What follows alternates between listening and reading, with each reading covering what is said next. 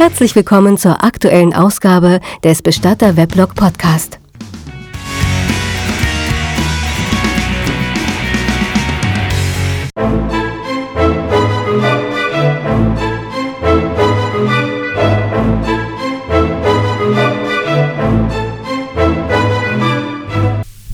Wolfsgeheul. Ich kenne den jungen Mann nur unter seinem Spitznamen Wolf. Eigentlich heißt er ja Norman oder Norman, aber bei uns nennt ihn jeder Norman. Es gibt einen großen und einen kleinen Wolf. Dieser Name leitet sich von dem Nachnamen der Familie ab. Dieser hier, um den es jetzt geht, das ist der Kleine, der Sohn. Den großen Wolf, seinen Vater, habe ich besser gekannt. Der verkehrte manchmal in einer Gaststätte, die ich hin und wieder besuche. Mir war der große Wolf als Bildhauer bekannt und ich war schon einmal bei ihm, um seine Skulpturen anzuschauen. An und für sich ein sehr angenehmer Mensch mit Bildung und Kultur. Heute sitzt Norman, sein Sohn, vor mir und ich muss leider eine Beerdigung für seinen Vater ausrichten. Weil Norman aber in diesem Jahr schon so einiges an Schlägen hat hinnehmen müssen, sind seine finanziellen Möglichkeiten sehr begrenzt. Und er legt mir ein Bündel Banknoten auf den Tisch. Das muss reichen, sagt er. Ich zähle das Geld und komme auf 840 Euro. Hm, ein bisschen wenig für eine Bestattung. Viel bekommen Sie aber nicht für das Geld, sage ich. Und Norman nickt. Ah, das ist mir klar, ich will auch nicht viel. Seit Februar habe ich den Kontakt zu meinem Alten für immer abgebrochen gehabt, ja. Und das hat seine Gründe. Dass ich den jetzt beerdigen lasse, der Hammer, da komme ich ja gar nicht wohl drum rum, ne? Aber ich sehe nicht ein, dass ich auch nur einen müden Euro mehr ausgebe als unbedingt nötig. Was kriege ich denn überhaupt für die Kohle? Ich blättere meine Unterlagen durch und schlage Norman eine Einfachstbestattung vor. Dabei wird der Verstorbene von uns im Krankenhaus abgeholt, dann verständigen wir einen Kooperationspartner, der ihn dann hier mit einem wirklich ganz dünnen und einfachen Holzsarg abholt und in seinem Privatkrematorium einäschert. Die Asche wird dann in einer simplen Aschenkapsel weit weg von hier auf einem Friedhof anonym beigesetzt. Das, aber auch nicht mehr, kann ich Norman für 799 Euro komplett anbieten. Da bleiben dann ja 41 Euro übrig, sagt er, und ich nicke. Okay, meint er. Dann rechnen Sie doch nochmal, wenn man diesen ganz billigen Sarg von denen weglässt und ich den billigsten von Ihnen nehme, können wir dann eine Trauerfeier für meinen Alten machen? Ja, so einen ähnlichen Wunsch hatten wir schon ein paar Mal. Und ich weiß aber auch, dass sich mein Kooperationspartner auf solche Geschäfte nicht einlässt. Der hat ebenfalls äußerst knapp kalkuliert und irgendwelche Abweichungen vom Üblichen sind zwar machbar, bringen uns aber keinen finanziellen Vorteil. Ich müsste also diesen ganz billigen Sarg jetzt nehmen, einlagern und dann mal schauen, bei welcher Bestattung ich den dann wieder loswerde. Nur wenn ich allerdings darauf verzichte, für die Trauerfeier bei uns was zu verlangen, naja, dann kämen wir soeben hin. Nee, nee, nee, ich kann wirklich nicht mehr bezahlen, sagt Norman. Ich bin ja seit einem Jahr Verkäufer beim Mode Hügelmann in der Jeansabteilung und verdiene da sowieso nicht so üppig.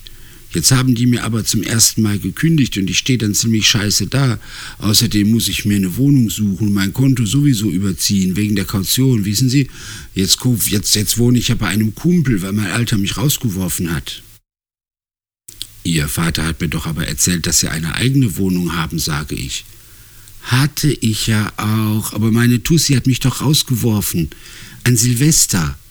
An Silvester hatte ich eine Schlägerei mit einem Bimbo. Ne? Das war ja erst voll fair.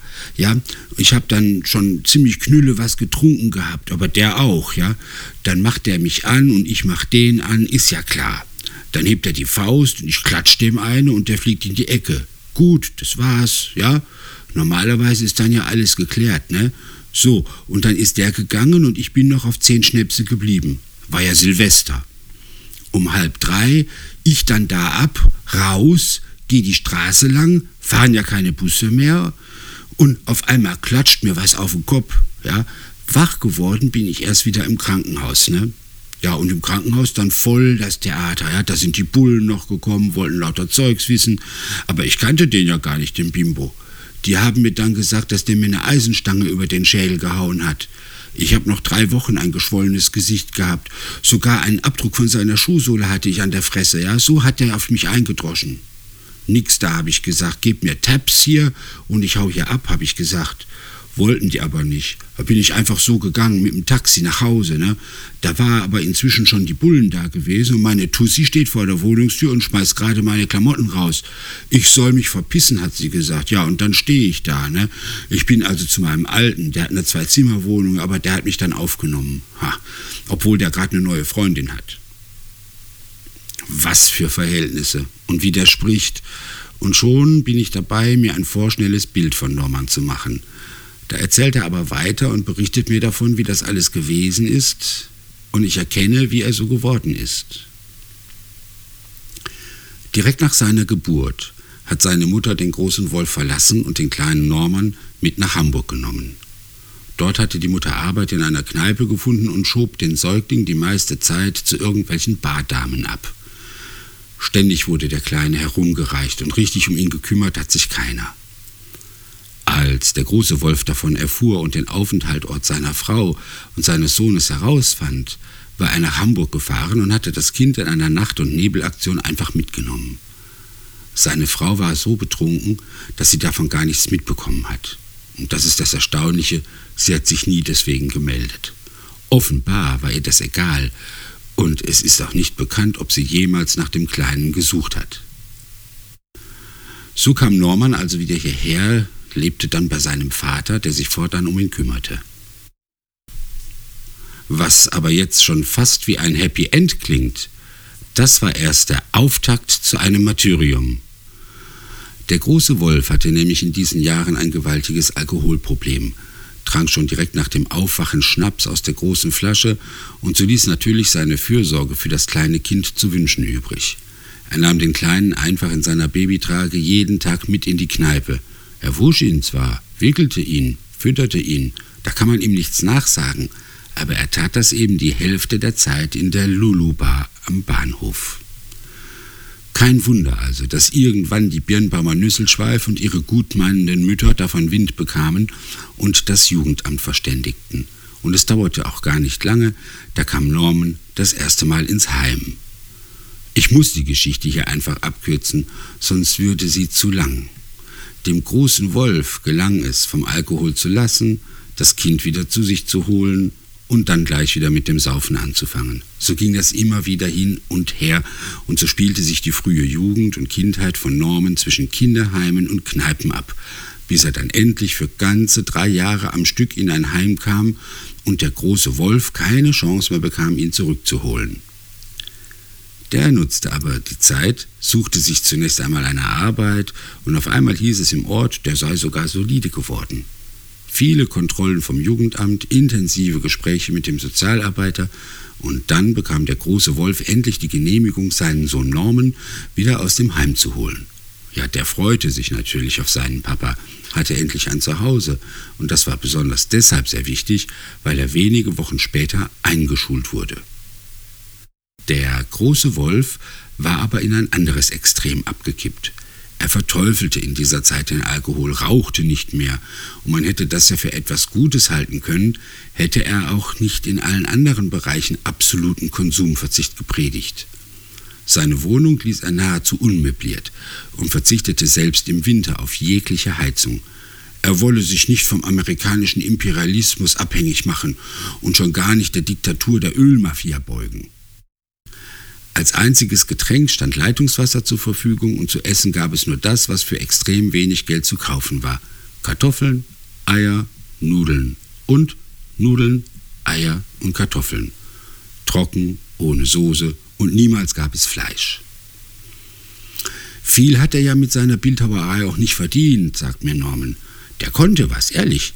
Dem seine Figuren waren spitze, aber der hat alles, was schön war und was er an die Leute hätte verkaufen können, immer wieder zerschlagen und stattdessen seine scheiß Universumssteine gemacht, so blöde Steinklötze, denen er irgendeine Kraft zusprach, die aber keinem gefielen. Manchmal hat er Tag und Nacht in seinem Atelier gestanden und herausgekommen sind immer nur diese hässlichen Universumssteine. Der, der hat doch voll einen Knall gehabt, der Alte. Richtig schlimm wurde es für Norman, als der große Wolf eine neue Frau kennenlernte, Raffaela, die nun seine Stiefmutter wurde. Raffaela teilte die Ansichten des großen Wolf, bestand aber auf etwas mehr Möbeln und konnte ihn sogar dazu bringen, wenigstens ab und zu mal keine Universumssteine, sondern brauchbare Skulpturen zu schaffen.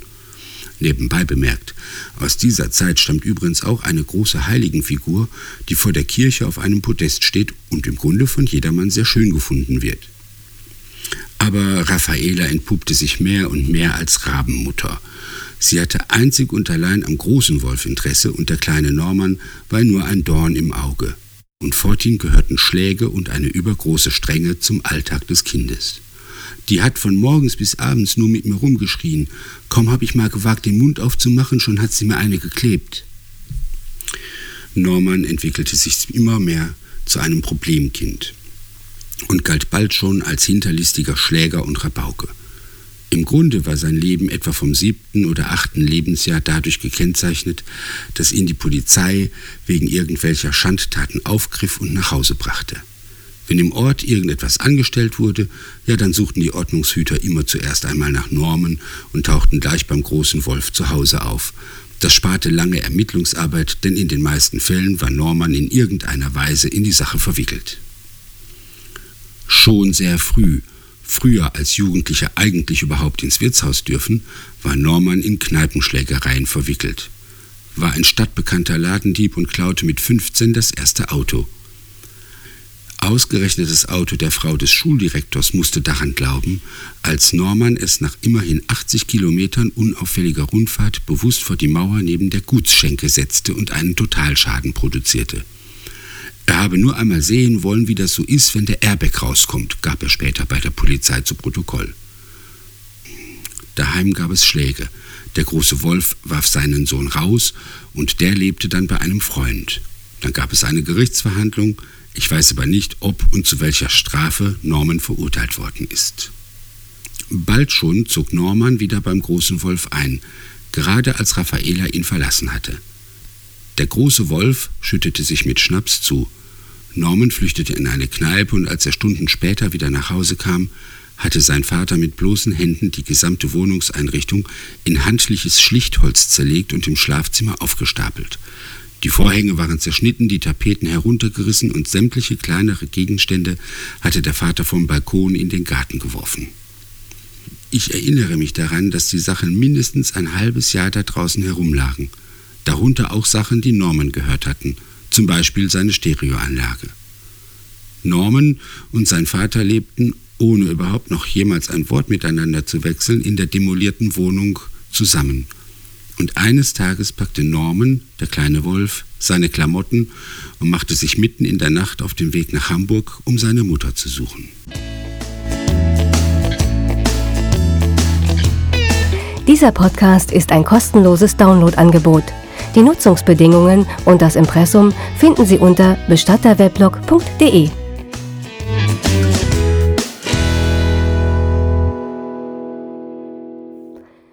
Bestatter Weblog Podcast. Feed abonnieren und immer wieder ins Weblog schauen und keine Episode verpassen.